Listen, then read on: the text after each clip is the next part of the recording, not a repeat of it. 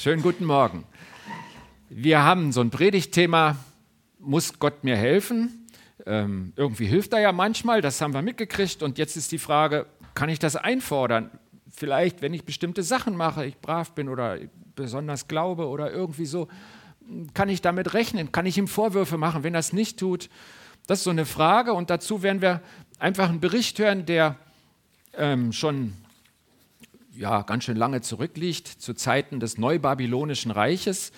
Und das ist so ähm, eigentlich klassisch eine Jungschar-Geschichte, so, weil man da toll was erzählen kann und die Kinder dann Augen und Ohren aufsperren, weil sie ähm, weil es spannend ist. Nicht? Und ähm, jetzt habe ich mir so gedacht, wenn das ein Märchen wäre, dann ist es so wertlos, dass man es auch den Kindern eigentlich nicht zu erzählen braucht. Und wenn es aber wahr ist, dann sollten es auch die Erwachsenen hören. Und das testen wir heute mal. Es geht also damit los, das ist eigentlich schon wie ein Märchen. Nicht? Also es ist was Wunderschönes. Nicht? Also wir kennen ja so die Storys, Tellerwäscher wird Millionär. Nicht? Ich war mal mit Onassis in Griechenland, das ist aber auch schon eine Weile her. Und ähm, das, was uns die Bibel berichtet in, im Buch Daniel, das ist, ähm, und zwar im ganzen Buch, da wurden einige besiegt von einem Reich, was sich ausbreitet, das babylonische Reich. Da kam ein neuer König, Nebukadnezar heißt der, und der war über 40 Jahre König, der war richtig stark. Und der hat dann äh, versucht, die Völker um sich herum zu besiegen, zu annektieren, würden wir heute sagen. genau, und dann hat er aber ähm, aus jedem Volk so die, die jungen Leute mit einem guten Elternhaus, da hat er so ein paar mitgenommen, hat die zu sich geschickt und dann nicht irgendwie in den äh, Steinbrüchen arbeiten lassen, sondern er hat, er hat diese Leute mit einer super Ausbildung versorgt und hat gesagt, jetzt gucken wir mal, an welcher Stelle ihr nützlich werdet. Und ähm, heute geht es um drei Männer, die, die hatten dieses Schicksal. Ihr Land wurde besiegt, sie wurden weggeschleppt dann auch noch, sie gehörten zu denen, da gingen dann irgendwelche Fremden durch die Reihen und sagst, du und du, ihr kommt mit. Und dann wurden sie halt weit weggeschleppt nach Babylonien. Und ähm, das Wunderbare daran war, diese drei Männer, die sind ähm, aufgestiegen. Und die waren dann sowas wie das Ministerpräsidententrio. Es gab in diesem Riesenreich mehrere Provinzen. Nicht? Wir überlegen ja gerade, ob es ein Gemeindeleitungsduo geben soll. Da gab es ein Trio und ähm, die waren über die Provinz Babel in diesem babylonischen Reich, also eine der Kernprovinzen, waren die Chefstatthalter. Wir würden heute sagen Ministerpräsidenten, wie wir es ja in unseren Bundesländern hatten. Also die standen richtig weit oben. Und eines Tages wurden sie eingeladen zu einer Veranstaltung wie hier heute Morgen. Es waren nur noch viel mehr da. Also es gab auch alle möglichen Arten von Musik, das wird in der Bibel so berichtet. Aber der Anlass war, ähm, der König Nebukadnezar hat ein riesen goldenes Standbild aufbauen lassen, 30 Meter hoch, und hat gesagt, alle meine wichtigen Leute im Reich, die Polizisten und, und, und Präsidenten und, und alle, die eine Funktion haben, die sollen sich davor niederfallen lassen, und zwar beim Klang der Musik, und dann sollen sie das anbeten. Und ähm, das war, sage ich mal, klassische, klassische Taktik, denn mit Religion kann ein geschickter Politiker auch sein Reich ein. Dann hat er so gesagt, passt mal auf, ihr macht alle mit, was ich sage, das, das ist eine gute Übung, weil ihr sollt immer machen, was ich sage und ich sage euch jetzt, das ist euer Gott. Und ähm, es kann auch sein, dass es ein Standbild zum äh, Gott Nebu war, den gab es damals und nach dem war er ja genannt. Nabu hieß der Gott, glaube ich, und er heißt Nebukadnezar. Also irgendwie was ganz Wichtiges. Und dann gab es eben so diesen Moment und ähm, damit einem das leichter fällt, da auch zu gehorchen, hat der König auch gleich gesagt, was passiert, wenn man es nicht tut. Er hat gesagt, hier daneben, da haben wir unseren Ofen, der ist auch schon warm, der ist schon geheizt und äh, ich schmeiße euch da rein, wenn ihr es nicht macht. Das klingt jetzt nicht so, als hätte man noch eine Wahl. Ne? Und ähm, dann waren da also viele Leute, mehrere hundert, und dieses Event fand statt. Okay. Und dann haben so ein paar erzählt, hör mal, da haben ein paar gesehen, es machen nicht alle mit. Es haben sich tatsächlich welche getraut, also der Ofen war schon an, ähm, sich nicht niederzuwerfen. Das war irgendwie klar, dass das riskant war, nicht? und das waren unsere drei Männer, die drei äh, Ex-Gefangenen, die Ministerpräsidenten in Babel waren zusammen, die Leitung dieser Provinz hatten. Und dann gab es so ein paar Neider, die haben gesagt, ey, wie dumm sind die denn? Das sagen wir ein König, da sind wir dir los, vielleicht steigen wir auf. Wir sind gerade die Stellvertreter, also das, das, das ist ja super. Und ähm, ich glaube nicht, dass sie ein religiöses Problem hatten, ich glaube, dass es Neid war. Genau, und ähm, da gab es natürlich noch keine Fotos, aber so ungefähr hat es ausgesehen. Nicht? Da stehen so drei mittendrin, alle anderen liegen. Das Standbild war richtig hoch und ein Ofen war auch in der Nähe. Also, ähm, genau. Ich weiß nicht, wie ein Ofen zur Zeit Nebukadnezars ausgesehen hat, aber ich denke, das ist einfach mal so ein Versuch zu sagen, so ungefähr war es da. Und jetzt frage ich euch mal, das hier so ist dann der Vorwurf. Die anderen haben gesagt, pass mal auf, Nebukadnezar, da gibt es doch tatsächlich drei Männer, die hast du auch noch ziemlich hochgesetzt. Der hatte sie ernannt zu diesem äh, Statthalterjob. Und dann hat er gesagt, diese Männer haben deinen Befehl missachtet, sie erweisen deinem Gott keine Ehre und beten das goldene Standbild, das du errichten ließest, nicht an. Tatsache. So ist es gewesen. Ein paar haben ihn, sie verpfiffen, aber damit mussten sie ja rechnen. Okay, und jetzt frage ich euch, war denn das schlau? Also war denn das schlau? Ein hm, bisschen vorsichtig mit der Antwort, wenn ihr jetzt sagt, ja, dann müsstet ihr auch so handeln, nicht? denn ihr wollt ja schlau sein. War das schlau? War das weise? Wann ist es richtig, sich gegen die Staatsgewalt zu stellen? Das ist ja so eine Frage, nicht? Also ähm, die Anweisung war eindeutig. Und, ähm, oder an, an dich gefragt, woran merkst du, dass es richtig ist, für Gott Position zu beziehen? Und ich glaube, da gibt es nicht nur brennende Öfen, sondern das, das kommt in unserem Alltag vor. Das kann sein in meinen Familienbeziehungen. Ich glaube, recht viele von uns kennen haben in der engsten Familie Familienmitglieder, die nicht in diesem Sinne mit unserem Gott leben, die, die das anders handhaben. Und dann ist die Frage, wie geht man damit um? Wann ist es richtig, wann möchte Gott, dass ich für ihn Position beziehe? In meiner Familie, an meinem Arbeitsplatz. Ich glaube, wenn man so in größerer Runde zusammensitzt, kommt das vor, dass auch gelästert wird über, über Gott. Ich habe mal einen getroffen, der hat mich bestaunt wie ein Tier im Zoo und hat gesagt, was, das gibt's noch? Jemand, der hauptamtlich für, für Religion arbeitet? So. Kennst du das an deinem Arbeitsplatz, dass jemand was gegen deinen Glauben sagt? Und was ist dann dran für dich? Oder vielleicht nicht nur im Gespräch, aber in meinen Prioritäten. Wann ist es dran, Position zu beziehen in meinen Prioritäten und zu sagen, nee, das das kommt jetzt nicht zuerst, weil was anderes mir viel wichtiger ist. Irgendwas steht weiter oben für mich in meinem Glauben und da kommt zuerst meine Zeit, meine Priorität, irgendwas, was Gott mir geschenkt hat. Setze ich anders ein. Oder indem ich schlechte Gewohnheiten aufgebe. Kann es sein, dass ich Position beziehen soll, weil ich etwas aufgebe, was Gott nicht möchte? Oder indem ich offen über meinen Glauben spreche. Einfach so die Frage an uns, bin ich in diesen Bereichen meines Lebens mit Jesus unterwegs und woran erkenne ich Gottes Willen? Woran erkennst du den Willen Gottes? Wann merkst du, wann es weise ist zu schweigen und wann merkst du, dass es einfach von Gott dran ist zu sprechen? Ich glaube, die, die Hinweise Ganz allgemein, die, die Gott uns gibt, ist einmal, wenn etwas gegen Gottes Gebote verstößt, dann ist es weise, sich dagegen zu widersetzen. Und das andere ist, wenn Gott es uns direkt sagt, wenn wir im Gespräch mit Gott, wenn wir hören, Gott sagt ja, mach das jetzt nicht. Ich hatte hier mal so einen Videoclip gezeigt, das hieß der, der hieß der Stuhl und da war eine Frau, die wurde eingeladen von einer anderen Frau in eine Party und dann hat eine andere Person Jesus gespielt und der hat gesagt, Nein. Also auf die Frage, kommst du auch? Hat Jesus für sie geantwortet, hat gesagt, nein. Und ähm, das Video ist sehr gut. Vielleicht zeige ich es mal wieder, weil es mich wirklich sehr getroffen hat. Und ähm, ähm, genau, das kann man auch zweimal sehen. Und äh, der Inhalt war dann, wenn Gott wirklich redet, mache ich es dann überhaupt? Lasse ich mir reinreden in meine Verabredung, in das, was so passiert? Ich denke, Gottes Willen erkennt man einmal daran, was er festgehalten hat in seinem Wort oder was er zu mir sagt. Und ähm, was die drei jetzt hier noch so mit hatten, da gibt es die zehn Gebote, das ist so eine Art Grundgesetz Gottes, würde ich mal sagen, wo so Basics wirklich festgehalten wurden. Und am Anfang steht da zu lesen, zu hören, im zweiten Buch Mose 20 kann man das nachlesen, ich bin der Herr dein Gott. Du sollst keine anderen Götter haben neben mir.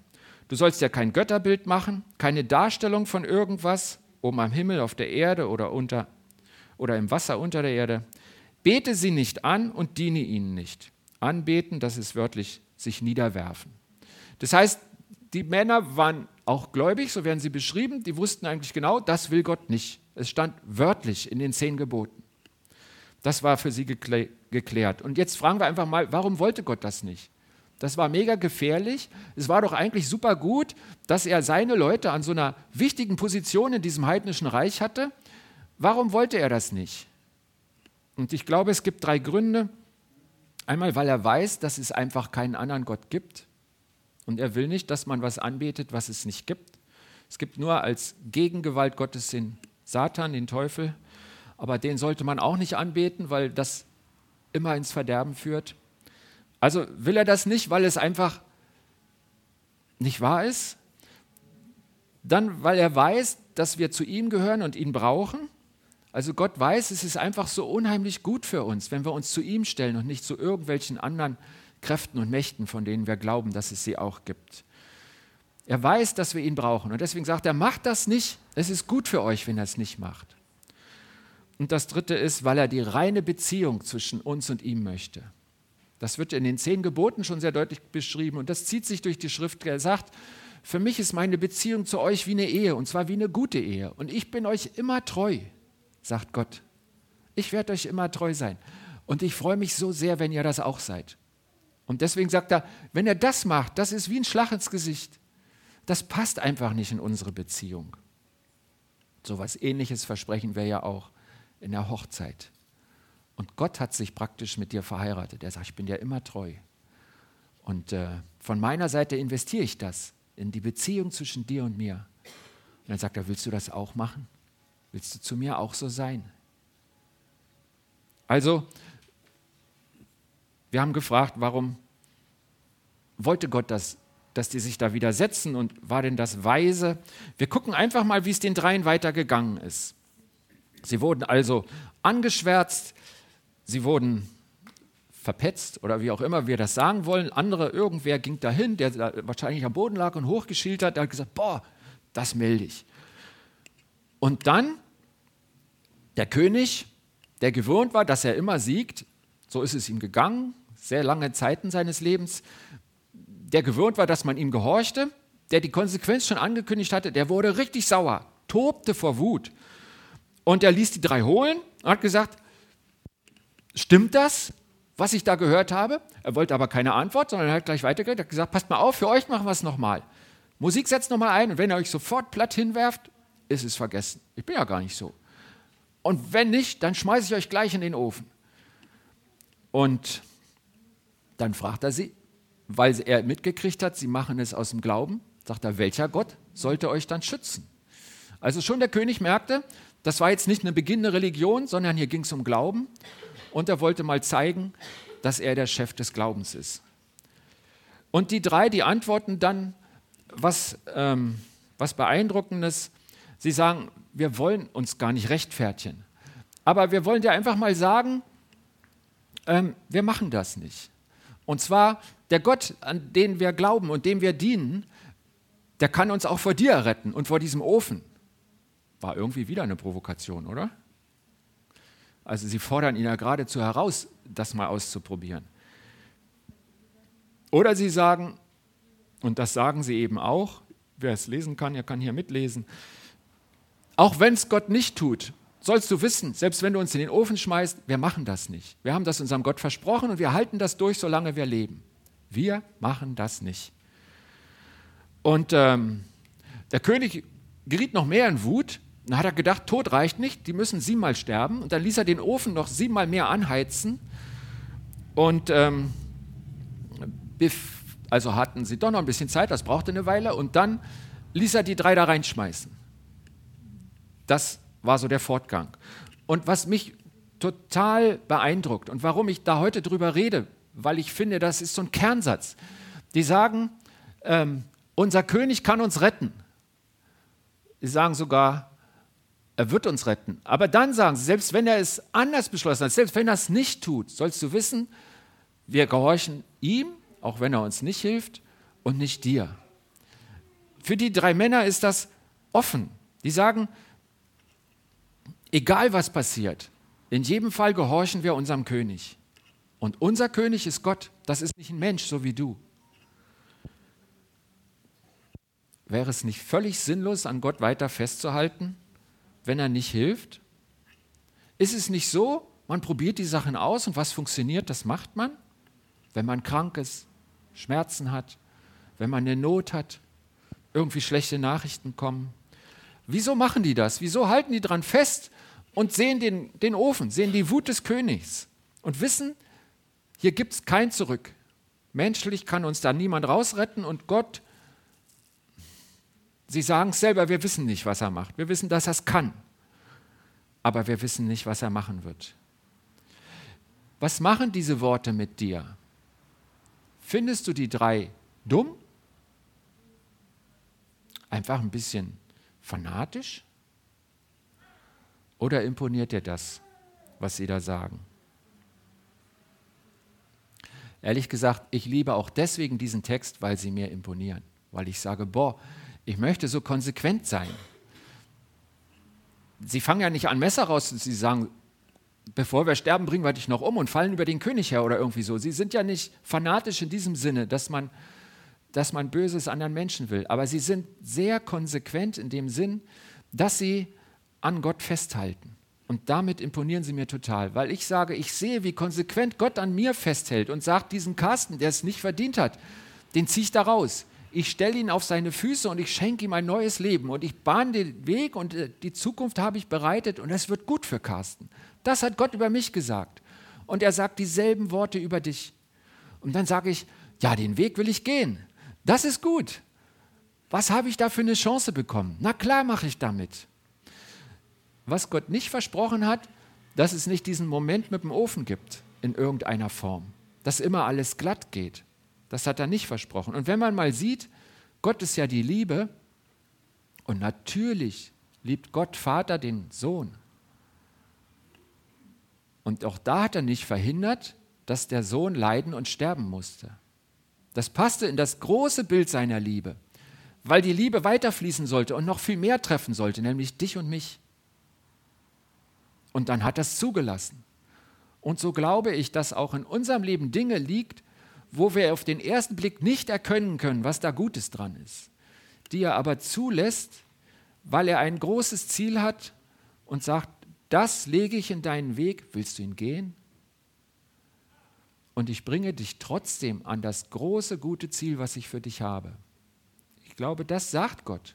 Und er erwartet ein Stück weit, dass wir einen Blankoscheck unterschreiben. Er hat es auch gemacht. Er hat gesagt, für euch sterbe ich, ohne Wenn und Aber.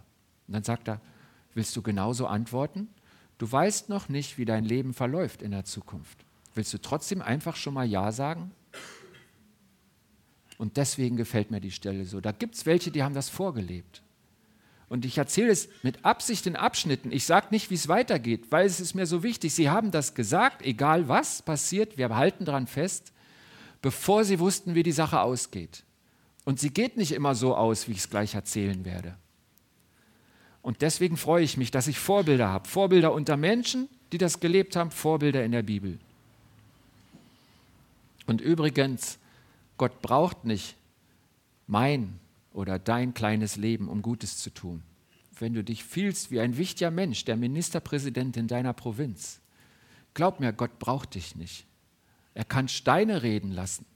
Er hat andere Möglichkeiten. Was er sich viel mehr wünscht als deine Taten, deinen Einfluss, deine Position, das ist, dass du die Beziehung zu ihm pflegst, dass du sie an die erste Stelle setzt, dass du sagst, zuerst du Gott und für dich, und das freut ihn wirklich, wenn du das sagst, für dich mache ich alles.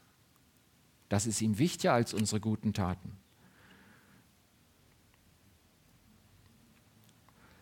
Und jetzt kannst du überlegen, ob du dich dafür oder dagegen entscheidest. Sagst du, stimmt das? Soll das auch für mich gelten? Ja oder nein? Wir stehen alle so ein bisschen wie diese drei Männer da. Die Situationen sind viel weniger spektakulär, aber vor der Frage stehen wir ganz oft. Sage ich ja und tue Gottes Willen? Oder sage ich, nee, aber ich sehe doch, dass das Quatsch ist. Ich mache das anders, das ist doch viel schlauer anders. Es gibt eine Vorhersage. Ich vermute, dass das die drei Männer auch kannten. Das lese ich euch auch vor. Jesaja, der lebte etwa 150 Jahre vor den dreien, der hat mal gesagt, in Gottes Namen, hat er den Leuten zusagen lassen, Jesaja 43, fürchte dich nicht, denn ich habe dich befreit. Ich habe dich bei deinem Namen gerufen. Du gehörst mir. Musst du durchs Wasser gehen, so bin ich bei dir. Auch in reißenden Strömen wirst du nicht ertrinken. Musst du durchs Feuer gehen, so bleibst du unversehrt. Keine Flamme wird dir etwas anhaben können. Denn ich bin der Herr dein Gott. Ich, der Heilige, Gott Israels, bin dein Retter. Diese Vorhersage gab es auch. Die Männer hatten ein konkretes Wort Gottes, auf das sie hoffen konnten. Sie haben es trotzdem nicht so formuliert, als wenn sie sagen konnten, Gott, ich habe hier noch ein Bibelfetzen, Jesaja 43, du musst uns jetzt erretten. Nein, sie wussten, er kann es. Und das hat ihr Vertrauen gestärkt. Und wenn du in Not kommst und dir fällt ein Wort Gottes ein, eine Zusage an dich persönlich oder ein Wort Gottes aus der Bibel, dann glaube es. Das sind die Momente, wo der Glaube wachsen kann. Verlasse dich darauf.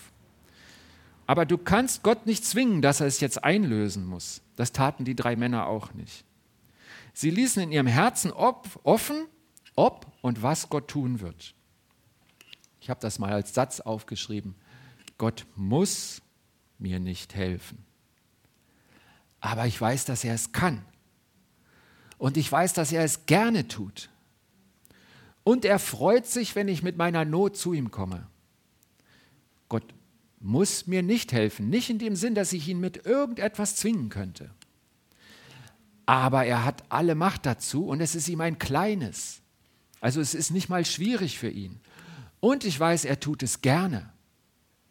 Er ist der Gott auf meiner Seite. Diesen Namen hat er Jesus gegeben. Gott mit uns, Immanuel. Damit wir wissen, er ist der Gott auf meiner Seite.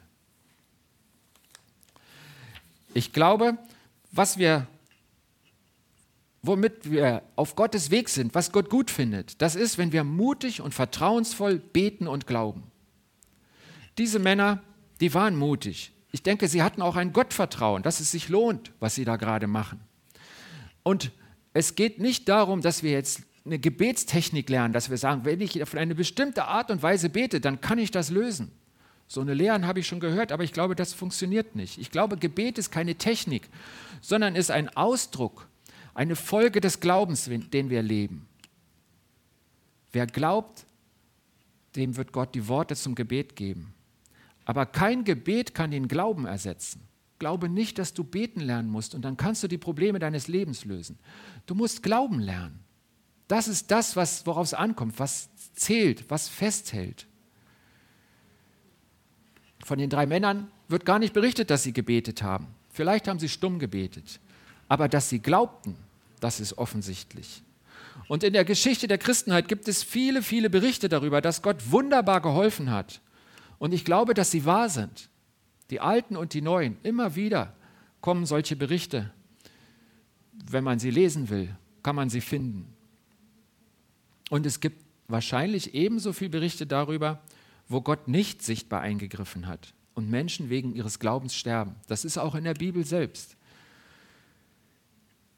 Von den Menschen, die den Glauben bis zum Tod festhalten, redet mit Gott mit ganz besonderer Ehrfurcht und sagt, dass es sich auch für sie lohnt, weil sie eine Belohnung im neuen Reich Gottes erhalten, das alle Mühe und Not wert ist.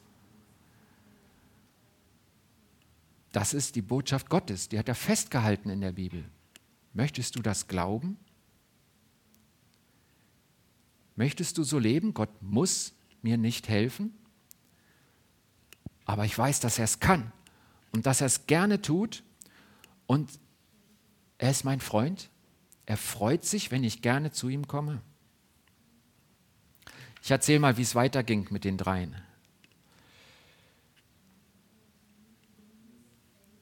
Der Befehl mit dem Ofenheizen wurde auf der Stelle ausgeführt und man warf die drei Männer, man hat sie gebunden mit Stricken und dann hat man die drei mit Sachen, da werden sogar die Mützen erwähnt, also sie hatten eine Kopfbedeckung, man hat sie so, wie sie waren, reingeworfen in den Ofen. Und ähm, da hat er die kräftigsten Männer suchen lassen, weil so ein gebundener Würdenträger in, in, in, seinem ganzen Talar war ja nicht leicht. Und die waren gebunden, die konnten sich nicht rühren an Arm und Bein. Und dann haben Männer diese lebenden Pakete da reingeschmissen und der Ofen war so doll geheizt, also völlig über die normale Temperatur, dass die Männer von der Hitze starben. Die, die Soldaten, die Starken, die starben. Und König, dann, dann schwenkt der Bericht in der Bibel und es wird mit einmal aus der Sicht des Königs erzählt. Und dieser König, der so wütend war, der erschreckt mit einmal. Er sieht ganz anders aus. Er sagt, was ist denn das? Und was sehe ich denn da? Diese Männer, die Fesseln sind verbrannt, die bewegen sich wieder, die liegen nicht wie ein Holzscheit, die laufen da rum. Wie können die denn laufen? Meine Soldaten sind tot und die laufen im Feuer? Und ich bin doch nicht blöd, ich kann doch zählen. Ich sehe ja vier. Wieso sind denn da vier und ich schmeiße drei rein und wieso leben die? Wieso kann ihnen das Feuer nichts anmachen? Und der vierte, der sieht aus wie ein Engel, sagt der König. Und dann geht Nebukadnezar in die Nähe dieses, dieses, dieser Öffnung. Also ich denke mit Sicherheit, er geht nicht so nah ran wie seine Soldaten, aber er geht in die Richtung und dann sagt er, ihr drei, hört ihr mich? Kommt ihr raus? Und dann kommen die raus. Und das ist dann wieder so eine Sache, wo, wo, wo ich weiß nicht, habt ihr schon mal ein Marsmännchen gesehen? So eins mit grüner Haut, so ein Auge und so Tüt. So haben die geguckt alle. Die, die haben gedacht, was ist denn das? Die riechen ja nicht mal nach Feuer. Nichts kaputt, auch die Klamotten nicht. Ich, das gibt's doch nicht. Und der König sagt, den Fakten beuge ich mich. Ich sage, euer Gott ist der Stärkste. Und ich sage mal, gegen euren Gott darf niemand mehr was sagen. Das befehle ich jetzt auch. Und dass er in der Regel mit sehr viel Nachdruck seine Befehle durchkriegte, das haben ja alle gemerkt. Und er hat es umgedreht und hat gesagt, wenn ich das sehe, dann weiß ich, dass es stimmt. Und er sagt den schönen Satz, es gibt keinen anderen Gott, der aus solch einer Lage retten kann. Da hat er recht. Die drei wurden dann, kamen wieder in ihre Provinz, wurden dann noch befördert. Wie das ging, weiß ich nicht. Sie waren vorher schon die Chefs, aber so berichtet die Bibel. Sie bekamen eine noch höhere Stellung ähm, vielleicht auch einfach noch mehr Ehre, Respekt, weil sie das, was sie für richtig hielten, so vertreten hat. Und das hat die, die überhaupt nicht denselben Glauben hatten, einfach auch beeindruckt.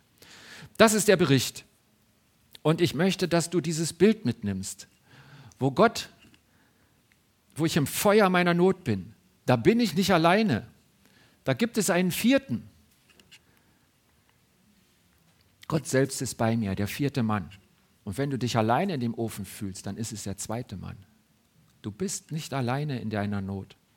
Sogar der heidnische König hat das sofort begriffen. Wir haben einen großen Gott. Wir haben einen Gott, der hilft und den Herrn, der vom Tode errettet. Das ist ein Psalmwort. In der Jungschar freuen wir uns darüber, wie stark unser Gott ist. Und Kinder einem, aus einem gesunden Umfeld, die ein bisschen Urvertrauen gelernt haben in ihrer Familie, die, die vertrauen leichter als Erwachsene. Sie zweifeln nicht so leicht. Und die hören die Geschichte und rechnen damit, dass Gott sie ebenso beschützt wie diese drei Männer. Und die frühchristliche Auslegung, also die ältesten Berichte, die wir kennen, als die Gemeinde Jesu entstanden ist nach, nach Jesu Kreuzigung und Auferstehung, die haben die von Anfang an gesagt, dieser vierte Mann, das ist Jesus. Das haben sie gesagt und ich glaube, sie haben recht.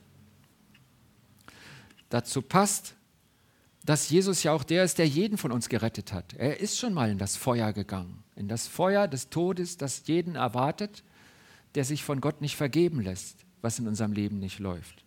Und da ist Jesus schon mal reingegangen.